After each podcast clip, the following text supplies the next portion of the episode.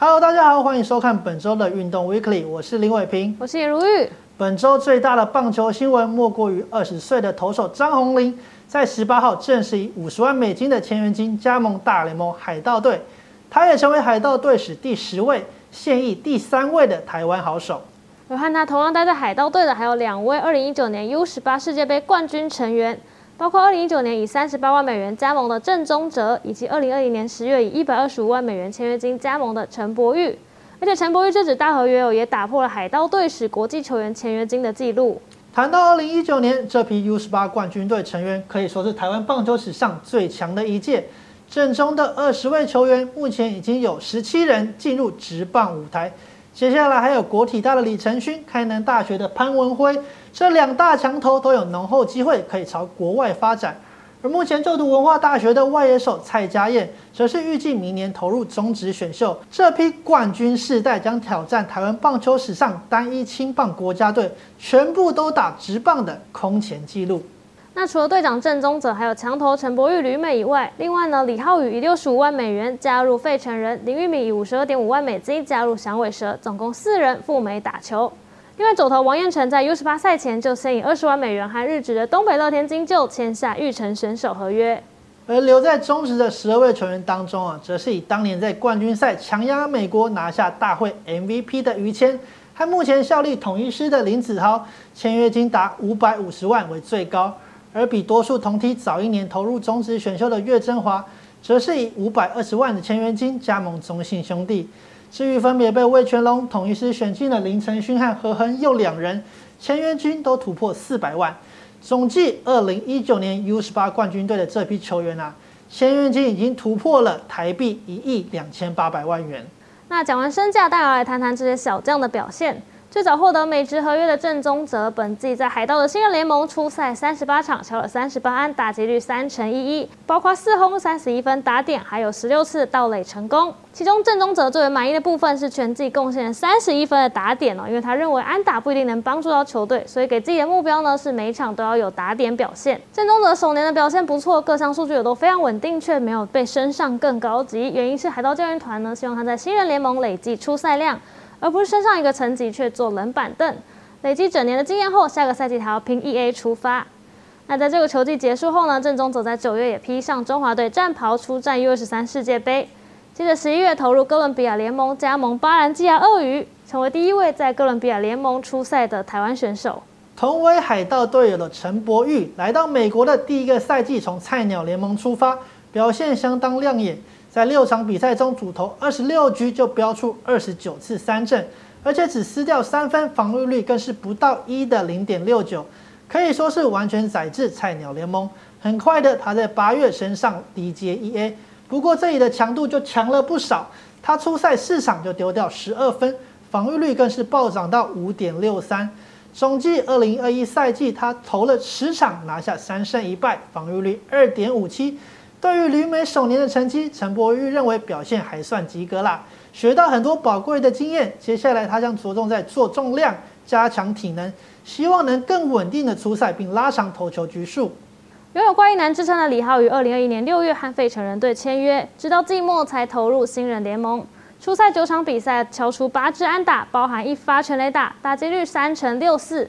李浩宇坦言哦，自己去美国才一个多月，感觉没有什么准备就下场了。虽然有点成绩很开心，不过还是会好好准备下个赛季。目标呢，要在五年后升上大联盟，希望一年升一阶。至于这届黄金梯最近一位加入美职的，则是去年底情定响尾蛇的左投林玉明，但他因为加盟的时间比较晚啦，目前还没有任何的出赛记录。焦点转到日本，王彦辰在二零一九年加入东北乐天，二零二零年从二军出发。初赛十场被敲了七发全垒打，标出二十二次三振，拿下两胜四败，防御率是五点二一。接着二零二一年呢是明显有所进步，初赛二十一场就被敲三发全垒打，还标出了四十三次三振，拿下两胜三败，防御率下降到三点三八。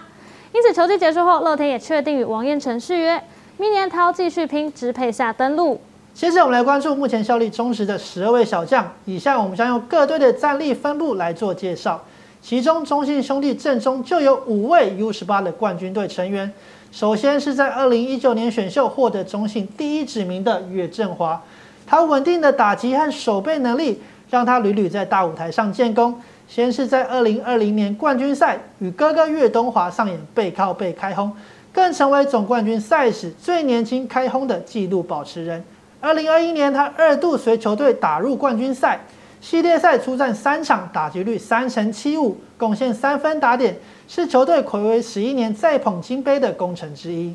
接着是二零二零年中信的第一指名于谦。但他在生涯的首年呢，就受到伤势困扰，去年就在一军出赛两场，长达半年都在复健，直到十月底才在二军复出。对于这样的状况，于谦也是相当低潮。所幸呢，现在都复原的还不错，目前也持续训练，为新赛季做准备。至于二零二一年选秀第二轮被挑中的平镇高中投手陈志杰，则是以三百九十万的签约金加盟球队，但进入球队后因为伤势问题受到保护。新赛季他的目标是能够健康的站上一军投球。另外还有二零二零年加盟中信的林吴敬伟，他也在近期确定朝捕手位置发展。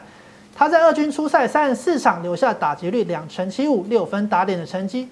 最后一位则是在二零一九年就加盟球队的二垒手林瑞军，他目前同样没有在一军出赛，但在二军表现还算稳定，是球队内野调度的一枚活棋。接着是同一师的部分哦。二零二零年选秀呢，球队第一指名的林子豪在去年就获得了大量的一军出赛机会，八十场出赛打击率是两成五六，另外还有贡献一轰二十六分打点。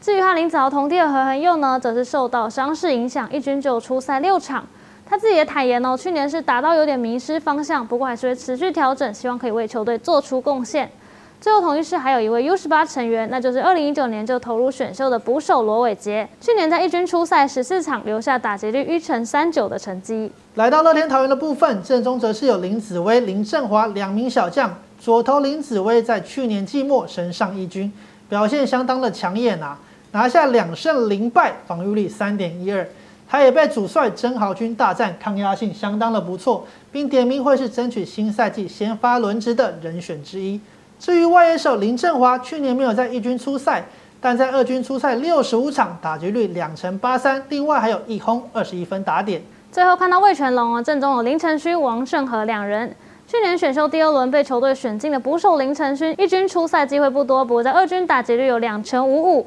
至于野手王顺和呢，也是在二军表现不错，还以单季十四次的盗垒拿下二军盗垒王。介绍完目前已经站上职业舞台的十七位。最强 U 十八中华队成员，目前还剩下三人正在等待机会，其中火球男潘文辉以及李承勋，据传都已经获得美职球队的报价，旅外可能真的只是时间上的问题了。最后呢，就剩下目前就读文化大学大二的外野手蔡家燕，他也表明明年读完大三将会投入中职的选秀。假设上述三个人哦都成功打进职棒的话呢，将会写下台湾棒球史上单一青棒国家队全部国手都打职棒的空前纪录。那以上就是本周的运动微课里，谢谢你的收看，我们下周再会，拜拜。